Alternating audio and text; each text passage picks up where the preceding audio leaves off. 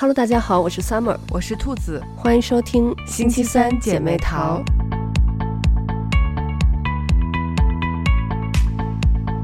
最近我们这边奥克兰呢发生了一件无差别的伤人事件，嗯、呃，是一个年轻人，一个二十五岁的一个男生，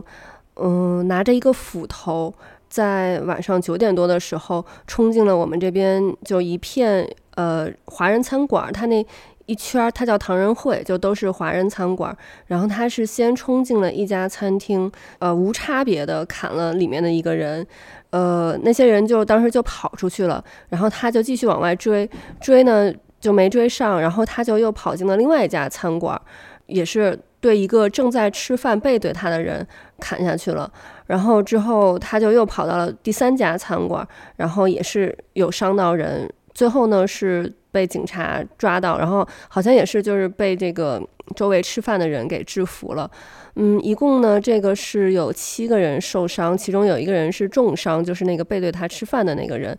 嗯，这个事儿我看也登上了国内的热搜。嗯，就是最近，嗯，这样的事情就还挺多的，我就感觉，因为就呃离这不久，然后是人大附中，就因为离咱们都很近嘛。嗯，那天是早上，就是。嗯，有一个人，他等于是说说他是抢了一辆网约车，嗯，他等于是开车冲进了学校，然后劫持了一个学生，嗯，还剐蹭了一个学生，就导致他受伤，嗯，好在就是只是受伤，然后被劫持的那个学生，嗯，也被救下来了，嗯，然后这个人也很年轻，就是。二十六岁，嗯，他曾经在人大附中就是嗯工作务工过，哦，好像说是保安还是什么，嗯，他等于也是就是嗯，我不确定他是被辞退了还是说怎么着，就是他反正曾经在在那儿工作过，他等于也是就是发泄心中的一种不满，嗯，然后最后就做就做了这样的事情，就是看着就觉得也。也挺心痛的，因为，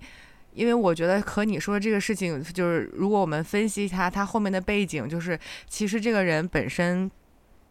也也很惨，嗯，嗯，但是他做出这样的事情，其实是让人又让人非常的没有办法，就是接受，嗯，所以就，对，就是，唉，就大家确实过得都挺不容易的，但但总还是希望就能保持对于。嗯，别人善良的那一面，嗯，哎呀，就是反正这话题有点沉重。对，因为我们这边这个事件的这个呃加害者呢，他是当然就是。呃，各种各样的传闻很多啊，然后也有很多人说是认识他的人，呃，现在就是比较主流的一个说法，因为是这样的，就这边的那个作案了，然后第二天就是开庭上法庭，然后呢，他的律师呢是请求了这个姓名保护，所以就是对这个人的信息呢。就官方没有披露出很多，然后就都都是大家民间这边呃有人可能看到了当时逮捕他的照片，然后说哦，我认识这个人，这个人曾经是我的同事什么的，然后听到都是这样的消息，然后从这些消息里头总结出来呢，这个人他好像是之前有在新加坡务工，因为嗯、呃、我们这边其实还挺多就是之前在新加坡或者是日本打工的人，然后之后又来来到这边。呃，然后他现在是可能刚到这边没有多久，然后呢，现在呢，这边新西兰前一段时间就前几个月吧，嗯、来了特别特别多的那个就是过来打工的人，就是在那种建筑工地，主要是建筑工地打工的人。但是呢，其实这边现在因为。全球经济都不太好嘛，然后那个，所以现在这边房地产的市场也不是特别好，嗯，所以就以前当然是特别缺人，但是现在因为房地产市场不好呢，所以开发商就不愿意去开发房子了，所以一下就是这个就是建筑行业就不需要那么多人了，然后很多人可能过来，好的是可能过来几周被辞退，有的甚至是听说。就来这边，连他雇主都没见着，就来了新西兰就被辞退了。然后他们来这边呢，那不光是就是说他来这边没有工作了，然后可能花了机票钱，他们很多人是花了特别特别多的这个中介费，就是给国内或者说这边的这种帮他们那个给雇主牵线搭桥啊、办签证的这个中介，可能嗯大概是有十万人民币左右吧，因为每个中介收的不一样，大概是这个呃工价大概大概是这么一个价一个价格。嗯，然后呢，但是其实很多过来打工的人，他们本身在国内其实就不是。高收入人群，你要说你说让他们拿出这么十万块钱人民币来也很不容易，很多人都是就是各种借外债呀什么的，然后才把这个中介费凑出来，然后来到这边。中介呢，在国内都给他们画饼画得很好，就说你来这边。当然，这边新西兰我之前也说过，新西兰这边的这个嗯最低工资大概可能全世界排名都在。第一、第二名的这个水平，就是最低工资很高，然后中介就会跟他们画饼，说：“你看，你来这边可能工作下来挣的是国内的可能三倍、四倍的价钱，然后就给他们描绘了一个特别好的一个未来，然后可能孩子也能接过来呀，然后将来没准那个还能移民过来什么的，所以很多人就。”都听了中介的话就过来了，到这边来之后，发现现在市场不好，找不到工作。我看到就是最近非常非常多的这种新闻报道，然后说有的人甚至是就去山上挖野菜吃，就 感觉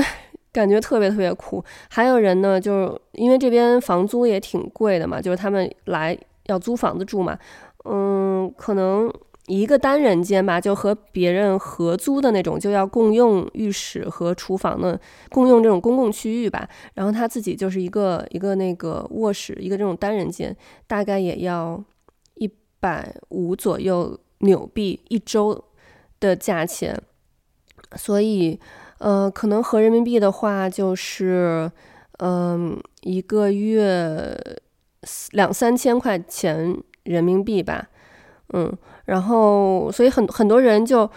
就租到了，就根本都住不到，就是连这种和别人合租的房子都住不到。他就是住到那种别人可能用车库改成一个就那种铁架子的那种床，一个车库。你想一个车库，也就是放两辆车，然后再放点其他的杂物，就改造成那种四个人住的房间。然后，而且车库里头真的是就冬冷夏热。非常的就是不保温，然后也不隔热，就是居住的条件特别差，所以就这些人本身，他们就我觉得从身心各方面吧，都受到了很大的压力。对，而且我觉得，如果说，呃，中介有给过这么好的承诺，他们肯定是希望的和现实的落差特别特别的大。嗯，就这个肯定是很多人没有办法接受的，尤其是他如果。凑了很多的钱去交这个中介费，因为十万确实，其实对于很多人来说不是一笔小数目。对，也有可能就是，比如说他可能东拼西凑啊，或者甚至可能是借的钱。嗯，那他其实身上的压力非常的大。他到了这儿本来是满怀希望，其实就是希望生活能过得好一点儿。嗯，但是来到这儿之后，却发现跟自己想的不一样，所以。就其实这个事儿，我觉得这种巨大的落差是会给人打击很大的。嗯，对，而且我觉得就是，嗯，其实不是要替这个嗯加害者去替他开脱，或者是为他找原因，但是嗯，我就记得那个《我们与恶的距离》吧，其实那部片子它也是讲那个无差别，啊、嗯，无差别攻击的嘛。对。然后它其实是嗯从各个。这个不同的角度来去讲这个事件，但是虽然说这个加害者吧，这个犯罪的这个人，他嗯很可怜，但是呢，我们其实是不能姑息他，而且我觉得最嗯，我觉得不能。就让人原谅的一点是，这些人通常都会找那种弱势群体下手。嗯、你像刚才你说人大附中这个，他就是等于是对学生下手。虽然说他可能是跟人大附中有关联的这么一个人，但是其实像之前我记得好像也有其他的那种小学呃校门口被人就是有这种对无差别攻击的这种事件。然后像这个人也是，他攻击的是这个，就他可能是心里头对呃，比如把他。那个拉过来的中介有怨言，但是他又找不到这个中介，有可能这个中介人在国内。嗯、然后呢，他其实我们当时就就是这边讨论最多，就说这个你你谁害了你，你去找谁算账嘛？就是你不要就是对这种无辜的人下手。那他对这个就是在餐馆吃饭的人下手，手无寸铁的人，然后他拿着一个特别特别大的一个斧头。而且是那个，听说还有其中受害者还有一个小男孩，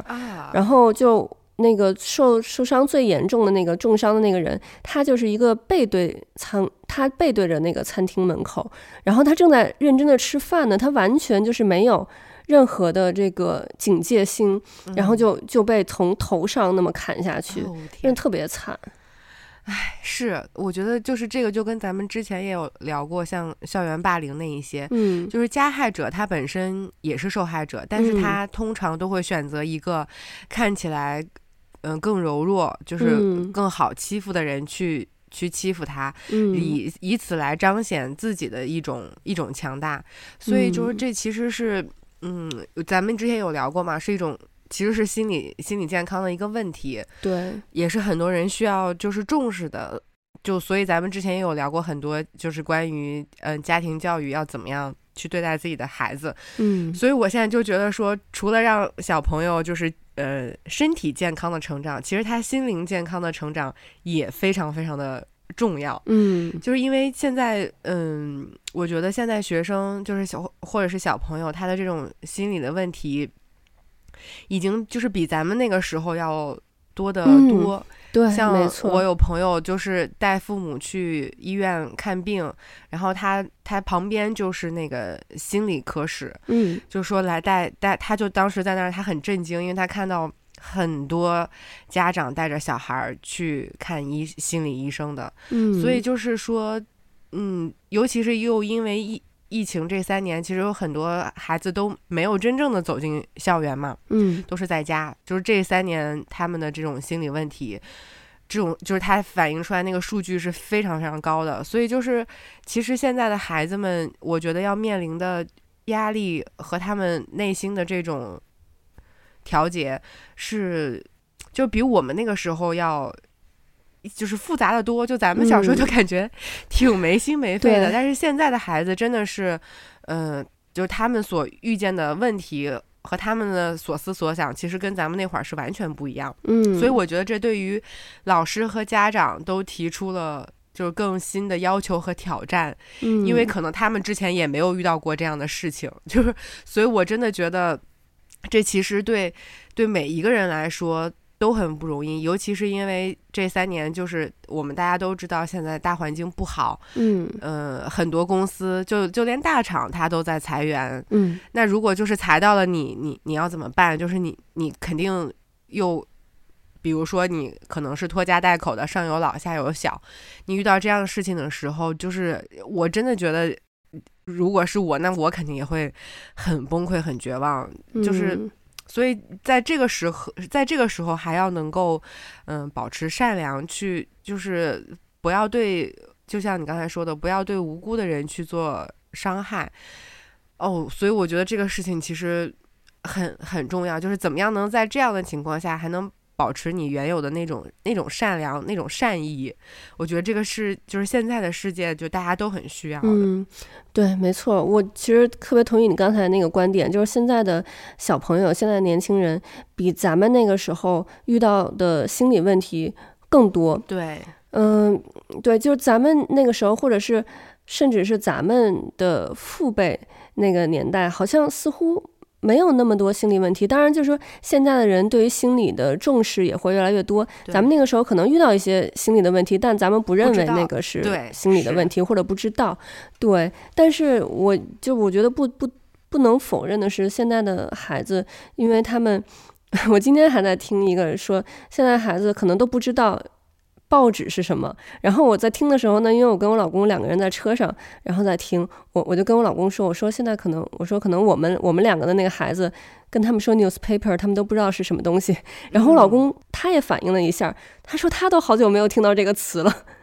就我感觉现在的孩子，他们出生就面对的是那种电子屏幕，然后面对的是这种短视频，他们的这个注意力。就之前其实咱们也说过这个问题，他们注意力就会很短暂，注意力不够集中，嗯、没错，所以他们遇到的就是心理问题会更多。嗯，而且就是稍微懂一点心理学的也都知道，所有的这个成年后的这个心理问题都是由于童年的这个经历所带来的。嗯，所以我觉得真的是。要重视起来，就是这个儿童的心理健康的问题。没错，就是我发现，就是这个注意力不集中是现在孩子普遍会有的一个问题。嗯，就是所以我觉得这个其实真的是跟网络时代有很大的原因，就是这个短视频。嗯，真的，我我我本人对短视频这个事情就是属于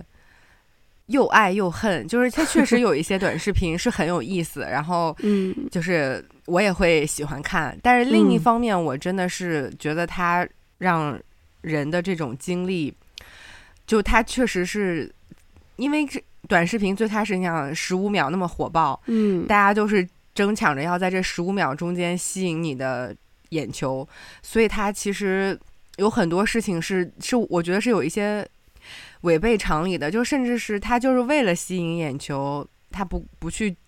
想他背后的这个。真实性，嗯，所以很多人其实就不去思考了。真的，就是我觉得被这个短视频影响了他整个的阅读习惯和思考习惯之后，已经没有人愿意就是去那么静下心来，比如说深度的去看一个视长视频的分析，或者看一个纪录片啊，嗯、或者看一篇深度报道呀，就没有了。就大家现在都是呃。好好看，嗯，不好看就反正就刷过去了，嗯，就没有人，就是我觉得就是让让人为的让人很浮躁，就大家都是短平快，就真的、嗯、我，所以我真的是对这个事情是又又爱又恨，而且我我我个人是觉得他其实对青少年的成长，嗯，我觉得是不太有利的，嗯，因为小朋友在小的时候，他他是没有那么多的自制力和分辨力。判断力，嗯，他可能是没有办法去判断这个是这个他们所讲的真伪的，但是他往往这个视频就是给你抛出一个观点，没有任何的论据，就是他我就是让你呃接强行的接受了我的这个想法。那有的小朋友可能哎猛一眼听觉得好像挺有道理的，嗯，然后他也就刷过去了，他也就那什么，但这个事儿可能就对他留下印象了，嗯，所以我觉得这其实久而久之就是挺不好的，因为现在我看幼儿园的小朋友都会。刷短视频，然后就真的就是操作的非常的流利，所以就是他们就会唱会唱里面的一些什么最近特别流行的歌啊，其实他可能也不知道是什么意思，但他就是会唱，所以就是他还有一些网络用语，就是都是他们刷小视频的时候小朋友就会了，所以你有时候会很惊讶于小孩怎么会知道这些事情，其实就是他刷短视频刷出来的，所以我就觉得这个事情想想，其实我觉得还。挺挺就是挺让人紧张的，就我觉得这一代的孩子，就是他们接受的信息非常的多，然后又又很早，就是他们其实肯定是比我们这一代人要要聪明，而且要知道的信息面更广。但是他怎么样在这种海量的信息当中还能够稳住自己，而且能就是大浪淘沙淘出来好的东西，其实这个我觉得是就是。家长和老师都面临的一个课题，我真的就是你刚才说到注意力的这个事儿，我就特别有感触，就是因为真的看到周围很多小朋友，他这个注意力是就是很难集中的。但是我觉得阅读这个事情其实是很重要的一个事情，嗯，就是无论是对他本人还是他的以后的学习，甚至是工作，其实我觉得阅读是非常非常重要的，嗯，就是应该增加孩子在嗯、呃、阅读上的这个时间，而就让他尽尽可能的是嗯、呃、晚一点，我觉得说去被这种短视频操控了他的思考和阅读，嗯，对，而且我觉得其实。嗯，就现在这个科技这么发达，我觉得造成一个，嗯，造成一个一个点是，现在的年轻人不懂得怎么跟自己独处。嗯。我说跟自己独处，就是连那些，嗯，就有的时候可能他一一个人待着，然后他也一定要去划手机，他没有办法，就是安静的自己去什么都不去做，或者什么都不去想，就自己安静的待一会儿，他做不到。嗯，其实我觉得我们很需要跟自己去独处，因为这段跟自己独处的这段时间，你就可以去反思一些可能生活上的一些问题，或者是说你想一想自己拥有什么，你就会觉得可能你本身觉得自己哎好像。嗯，生活的不是很好，但是你想到自己拥有什么，你突然发现自己其实是一个很幸福的人。这个时候，你可能你对于生活呀，对于这个社会的怨气就会少一点。哎、嗯，不过我现在大部分看到的还是，就是父母为了让孩子能安静一会儿，就是给他们看 iPad 或者看手机。嗯嗯，对对对，电子但是确实这又是一个，这真的是一个非常有效的方法，是因为我看见所有的孩子就是把 iPad 递给他，嗯、然后打开一个他特别喜欢看的动画片，他真的就是非常的安静，然后就是全神贯注的看，嗯、然后父母就能得到喘息，嗯、就是确实这是一个很真实存在的情况，所以我觉得就是就是怎么能帮助。哎，就我觉得这就是两边都很难，就是父母确实也是需要一个就是喘息的空间，嗯，然后呢，孩子也确实需要想让他能够安静下来，然后啊就觉得很难，就是 一方面确实是想。嗯，想休息，然后一方面又说，嗯，又不想让他看太多的这个视频，嗯、就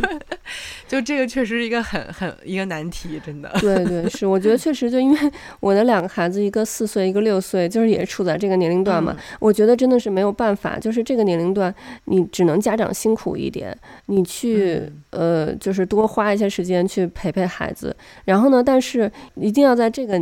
他小的这个年龄段里头，把他的习惯培养好，嗯、比如说，呃，阅读的习惯，或者是说，嗯、呃，他，嗯、呃，像国内有作业的话，那他可能就是要回来先把他作业，把他该做的事情做完了，然后再去玩，嗯、就这些好的习惯给培养好了，这样等他稍微大一点点了，可能到嗯小学高年级，这个时候他就因为有了这些好习惯，所以家长可能就会轻松一点了，要相对于其他家长来说。对对对，我非常同意你，就是一定要从小培养这个好的习惯，嗯、就这个习惯养成了，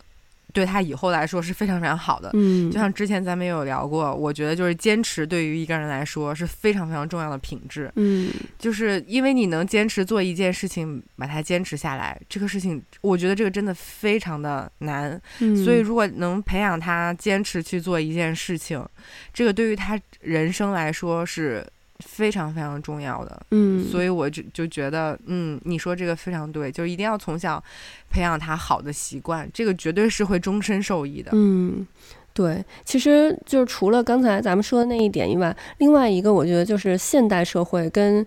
呃，就是咱们 那个年代，或者说比咱们再早之前社会，呃，我觉得不同的一点就是，呃，尤其是现在西方社会吧，我觉得对于这个。犯罪的容忍度太高了，犯罪的成本太低了。你像这个人，他嗯，就是第二天出庭嘛，然后呃，媒体上说是他犯的这个，因为他没有造成有人死亡，所以他不能算这个呃故意杀人罪，他只能算伤人罪。那他最多呢，可能是好像是十七年的这个。这个监禁，但是呢，很多人说，因为他这是初犯，然后，呃，如果认错态度要好的话，也有可能就只判个三年五年的，就这种。然后，而且在监狱里头，说实话，就新西兰这边，嗯，监狱 条件还是挺好的。之前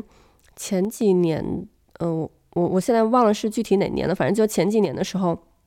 现在这边发生了一个恐袭事件，我不知道你有没有听说过，就是在基督城，一个白人，他是那种白人至上主义的，然后他就在一个呃穆斯林的教堂，然后呃杀了很多个那个，就是拿枪呃枪击了很多个这个正在这个清真教堂做礼拜的这个穆斯林人，然后这个是就是很大的一个事件。然后呢，这个人就被关起来了，就关在现在关在新西兰，然后是这个终身监禁这种。但是每年说，呃，在他身上要花掉大概八万多纽币，就是可能这边很多人一年平均这边的，我觉得中位数可能都没有到八万纽币一年，就是人的那个人均工资这样子。就就这么一个人，然后他要花花掉这么多纳税人的钱，然后同样像呃。今天咱们说的这个事件里头，这个人，那他可能如果判个几年出来的话，我我是真的觉得就是很多人可能看到这样，他就会觉得，哎，那没有什么，那我也我也就是我对这个社会不满不满，或者说我单纯单纯就是我心里头不痛快了，我就也可以做这样的事情，反正没有几年就出来了。我我觉得就是这个西方社会是，就是说要讲什么人权呀，或者是什么的。但我觉得真的是，就是你看，在以前那个年代没有这么多事情。那个年代虽然说可能现在看来法律更严苛一点，然后觉得好像是不近人情，但我觉得同时它就能有效的喝阻了这些犯罪或者说想犯罪的这种心理。嗯，然后像现在的话。尤其那个像这种事件，嗯，就有人说媒体不要去大肆的去报道这种事件，因为会有人去模仿。模仿就这个事件对发生出来，就好多人就说，哎呀，说那个就就怕，因为现在这边不是有很多这种那个国内过来务工的人嘛，说就怕有人看了这个之后，然后就就模仿，然后那个。后面有有人就是那个有发截图，就是有一个有一个人小红书还是抖音，我忘了那个账号，就他就是发来新西兰生活，他说他好像是四十多还是五十多，然后那个就是中年出来打工重新出发什么的，然后发的那个新西兰生活，然后底下人留言全都是 说那个就是就是你不要那个就是。就是反正那意思就是说不要那个伤，就是如果将来遇到不顺了，不要出来伤人呀什么之类的。就是大家很怕这种模仿案出现，所以就我觉得其实像这种，因为因为我觉得他这个是很严重的事情，我觉得不应该这个法律不应该把这个这个这个呃。量刑定到这么低，我觉得其实可以定得高一点。然后呢，但是它中间其实还是还是有很多可以减刑的机会嘛。但是一定要，我觉得是就像这，因为这种人，我觉得他确实是心理出现问题了，所以一定要这种专业的心理心理专家去评估他的心理状况，认为他对这个社会没有威胁了，才能放他出来。不然的话，我觉得这个就是对于我们普通老百姓来说，真的是。心里其实挺不踏实的，就是我刚才说那一圈儿不是都是华人餐厅嘛，有好几十家华人餐厅，就是这个事情发生之后，都没有人敢去那边吃饭了。然后我看新闻报道说，就是那边的呃餐厅里头就几乎一个人都没有，然后就偶尔有一个人可能是老板的朋友，然后就过来说那个就因为知道都没有人来吃饭，然后过来给老板捧个场这样子。嗯，肯定的，因为我觉得看到这个新闻之后。普通大众肯定是心里会非常没有安全感的，嗯，对，因为就像你说的，他他吃饭的时候是很很专注在吃的，谁会想到有人会冲进来就是砍人呢？所以，嗯，他一旦有有了这种这种嗯心理阴影，我觉得就确实很很长一段时间是是不太敢再去再去那儿的，就是会会有这种害怕和担忧，嗯。对，而且我觉得这些人就是这种无差别、无差别攻击的这些呃犯罪者，我觉得他们哎，其实也挺难给他们判刑的，因为这些人他们，我觉得能做出这种事情来，他们就已经是不怕死了。他们其实是我觉得是一种变相的呃自杀，他们就已经懦弱到他不敢自己就是对自己下手，嗯，所以他把他对自己的这个这个这个攻击。转化了，就外化了。嗯，他转到对别人的攻击，然后他期望是，甚至是期望可能警察当场能把他击毙。嗯，或者是就是将来可能给他判一个死刑什么之类的。他因为他不敢对自己下手。对，你说的对，就是嗯嗯，就是还是内心其实是有一些懦弱的，就不够不够强大。嗯，对。然后其实说到这个，我也想到呃，最近就是呃，震动了。台湾娱乐圈的这个大事件，就是那个黄子佼的事件。其实我觉得他的那个几几个视频，他爆料的那些东西，也跟这个无差别攻击有类似的地方，就是有一种我也我也活不下去了，但是就是我把大家都拉上，跟我一起死，就我死也要有几个垫背的那种感觉。嗯，我觉得黄子佼真的就是 很没有品。对，首先他自己并没有。就是他说了这么多，嗯，我觉得他都是在为了掩饰自己犯下的错误，他都没有在视频当中很很正式的向对方道歉，嗯，反而说了一些有的没的，然后就是来为自己开脱，对，然后完了就是还一副啊，反正我也要死了，我就得拉你们一起下水，就是凭什么你们还能活得这么好？嗯，就我觉得他这个人真的就是。人品非常的有问题，嗯，对，而且就是说实话，就是他说的那些人呢，当然也那些人肯定也有他们的问题，但是我觉得他这他这这种就是真的是无差别攻击。他虽然没有说像别人拿着枪拿着斧头去攻击别人，但他这个言语的这个对别人的伤害也是很大，尤其是他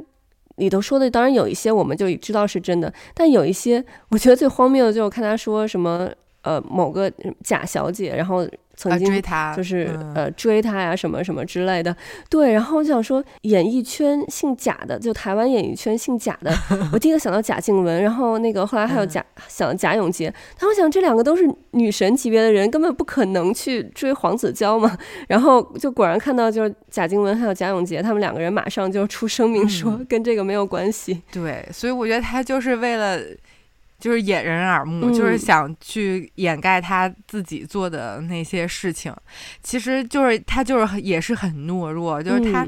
我，嗯，因为我觉得台湾娱乐圈其实相对来说对艺人们是比较宽容的。嗯，如果他就是大大方方的、很正式的向对方道个歉，嗯，我觉得他还是就是嗯，怎么说呢？可能沉寂一段时间还可以再出来。嗯，但是他现在等于把。嗯，我觉得就是把娱乐圈都得罪了，他再想出来，肯定是不太可能了。嗯，但，但他他那些他说的人，嗯、呃，可能也许有一些是真的，但是也并不会影真的影响到对方的工作。他其实是把自己，嗯，其实他是自己给自己挖了一个很大的坑。对，所以我就觉得。他这个人真的，第一 人品很不好，第二他真的很不聪明。嗯，对，而且我觉得他有一个理论也很荒谬的是，他说那个爆料他的女生，就是呃这件事出来之后，那那个女生的她的家人什么的，可能就因为之前别人不知道这个事情嘛，这个事情出来之后，那那个女生的家人什么的，可能也会也会心理上会有压力啊或者什么的。他认为这个女生就是对他自己的家人造成了伤害，但首先第一，这个。伤害的元凶其实是黄子佼他本人呀，就如果他没有对那个女生做出这个事情来，这个后后继的这些伤害都不会发生。第二，他自己就是现在爆出这么多料了，然后包括他自己的爸爸妈妈的那个事情，就是也都很难看的事情啊。然后他不想想自己的老婆和孩子嘛？我现在真的觉得孟耿如就是。超衰的，嗯，就其实跟就最开始孟耿如为什么会跟他，我都不知道，因为我觉得孟耿如就我还挺喜欢孟耿如的，我觉得长得也挺好看的，而且就，嗯、呃，演技呀、啊、也不错，就是挺文艺的那种感觉。嗯，唉，是他现在摊上了这个事儿，就是，唉。就他得和他共同来承担这一些，你说他又做错了什么呢？所以，所以我觉得，就黄子佼他自己也没有替他的家人考虑，就他做这些事情也对他自己的家人造成了很大的伤害。没错，就是就是太太太懦弱了，我我真的觉得、嗯。而且还有一种就是，我觉得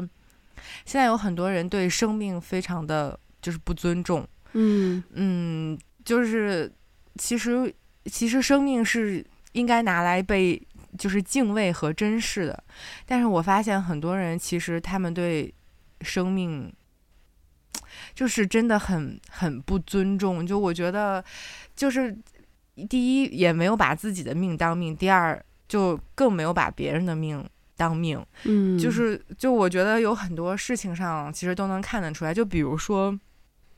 就像闯红灯这个事情，嗯，因为我我看了有很多人，有的是带着孩子的。嗯，呃，还有的是后面带着他女朋友，呃，就是可可能应该是女朋友，或者是反正是情侣吧。嗯，然后他们一定要去闯那个红灯，就是其实是非常危险的行为。嗯、但是他们肯定是带着侥幸心理，觉得啊，我反正现在还没有车，呃，我可以，应该没事儿的。嗯、或者或者就是，哎呀，反正就很着急，就差一点儿我就过去了，所以我一定要过去。嗯，就是他们一定要带着这样的侥幸心理。但是如果呢，万一呢？嗯发生了那样的事情，就是所有的一切，你你都来不及了。就是你为了要去追这么几秒钟，甚至是就是可能再多等一会儿，也就是一两分钟的事情，嗯，他一定要去冒这个险。我觉得他背后的本质其实就是对尊生命的不尊重，就是他不珍爱自己的生命，嗯，然后也不珍爱别人的生命。嗯，我觉得这就是也是很很多会发生这种恶性事件的一个原因，就是。就是因为他们没有意识到生命是多么的宝贵，就我觉得这一个教育其实是是在很多很多地方都很缺失的，就包括嗯这两天不是嗯、呃、也发生了一个饭店就是爆炸的事件，是那个银川嘛？银川，嗯，然后也对，它是一个烧烤店，然后是因为它的那个就是煤气罐它。漏气了，就是店员发现它漏气了，然后就要去换那个阀，嗯，但是他肯定，但他明显是人为的操作，就是换这个阀的过程中爆炸了，所以他就是没有做到很好的一个措施，嗯、去去用正规的这个手段和流程去做这个事儿，然后导致了爆炸，然后很多人都失去生命了。嗯、其实这我觉得。第一，也是因为他首先是他操作不当，但我觉得他背后反映出来更深层次的，就是因为对于生命的不重视。如果他就是意识到，哦，我这个对于对于我自己和对于我整个这个烧烤店所有来的客人，他们的生命是多么的重要，他他一定会先想办法要把这些人都疏散了，然后。在就是正规的这个流程下去操作，而不是就是草草的就这么去做了，结果导致了这么多的悲剧。嗯、所以我觉得其实背后反映出来的是很多人对于自己的生命和他人的生命的一种不尊重、不重视，嗯、就是他没有意识到生命是多么的宝贵啊。对，所以就是就我觉得这个事情其实看起来好像嗯是大家都懂的一个道理，但实际在很多。现实生活中，我觉得很多人就是没有理解到它究竟是多么重要，而且又多么的脆弱。嗯、就是我，我觉得这三年大家其实已经看看到了很多这种新闻，很多生离死别，所以其实我们都会意识到，就是说能活着是一件，就是。已经是非常不容易，是一件很很值得我们去珍视的事情了。嗯，但是仍然，我觉得还有人他就是没有真正的理解到这个事情。嗯嗯，就还是把自己的命和别人的命都看得太轻了。但其实真的就是能活着多好啊！嗯，对，嗯，对，我觉得其实，嗯，就像我们说的这些。嗯，无差别伤人的事件呀，包括这这些就是嗯安全的这种事件，我觉得其实是需要全社会都去下功夫的。我觉得就是就像很多这种隐患，包括不光是安全的隐患呀，还有这种就是这种犯罪事件，它其实是这种人的心理的这种隐隐患嘛。我觉得其实要是能提前发现的话，其实是能阻止掉很多悲剧的。嗯。对，所以就是，其实我嗯、呃、也在想，可能真的有的时候，嗯，陌生人的一个善意或者一句话、一个举动，嗯，他也许可能在当下是能，就是也许真的可能就是能改变一个人，嗯，因为我觉得他有的时候其实也是一个怎么样，怎么讲，就是是一个冲动的瞬间，嗯，他可能也许本身没有。本身人真的不坏，嗯，嗯，你觉得他不应该会做出这样的事情，但是可能在某一个时刻、某一个当下、某一种念头，确实是在他的心里占据了上风。嗯，如果这个时候有一个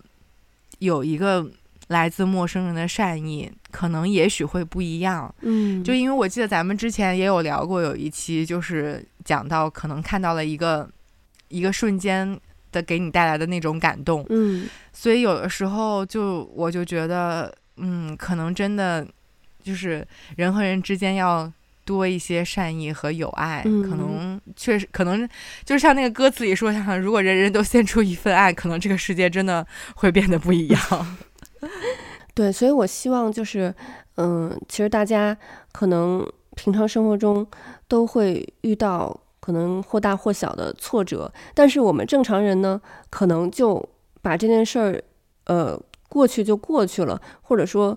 呃，不会把它一直在心里头累积积压。但是，呃，像就是这些故意伤人事件的这个，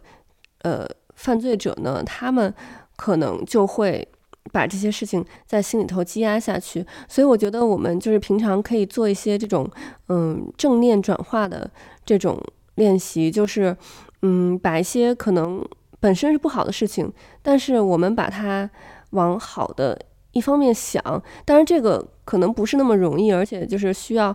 可能多年的。训练，然后你才能把它当成一种自然而然的这种条件反射式的这种想法。但是我还是希望大家能就是像你刚才说的，就是嗯，人心向善吧，就是都往好的地方去想，然后往那个善良的地方去走。对，就是要能够坚守住，嗯，可能就是像鸡蛋的外壳一样，可能很脆弱，但是还是希望大家能坚守住内心深处的那种。那种真善美，嗯，嗯，我觉得你刚才说的也很对，就是我们可能还是需要多一点去发现美的眼睛，然后每天可以尝试，比如说都多记录一下一些今天让自己开心啊，或让自己感动的瞬间，嗯，就是多多去记记录一些这样让人快乐的正向的事情，嗯。嗯，对，然后包括在就是。像自己如果需要有要要做一个很重大的决定的时候，去去多做一些嗯考察和调研，再决定自己要不要去去投入那么多。因为就像就像去去务工的人，他等于就是 all in 了他自己的资产和、嗯、和他自己的这些时间啊，所以我觉得其实可能就要更更慎重一点儿。就是我们肯定都是想说。要能过得更好一些，嗯。嗯，但是还是要就是保护好自己嘛，嗯，就是更谨慎的去做这种重大的决定，然后，然后我觉得可能会相对来说好一点，就当然是希望大家都可以过得很开心，嗯，没错，所以就希望大家都珍爱生命，珍爱自己的生命，也珍爱别人的生命，嗯，每天。花一些时间和自己独处，去想一些美好的事情。嗯，OK，那我们今天的节目就到这里了，我们下期再见，拜拜，拜拜。